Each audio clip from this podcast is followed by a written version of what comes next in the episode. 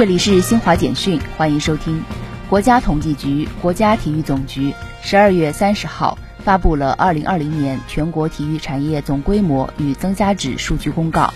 经核算，二零二零年全国体育产业总规模总产出为两万七千三百七十二亿元，增加值为一万零七百三十五亿元。第三十四届中国电影金鸡奖颁奖典礼十二月三十号晚在福建厦门举行，收导人获得最佳故事片奖。张艺谋凭借影片《悬崖之上》收获最佳导演奖，这是他十八年后再度获得这一奖项。韩国前总统朴槿惠，当地时间十二月三十一号零时，北京时间三十号二十三时获得特赦，被正式释放。以上，新华社记者为您报道。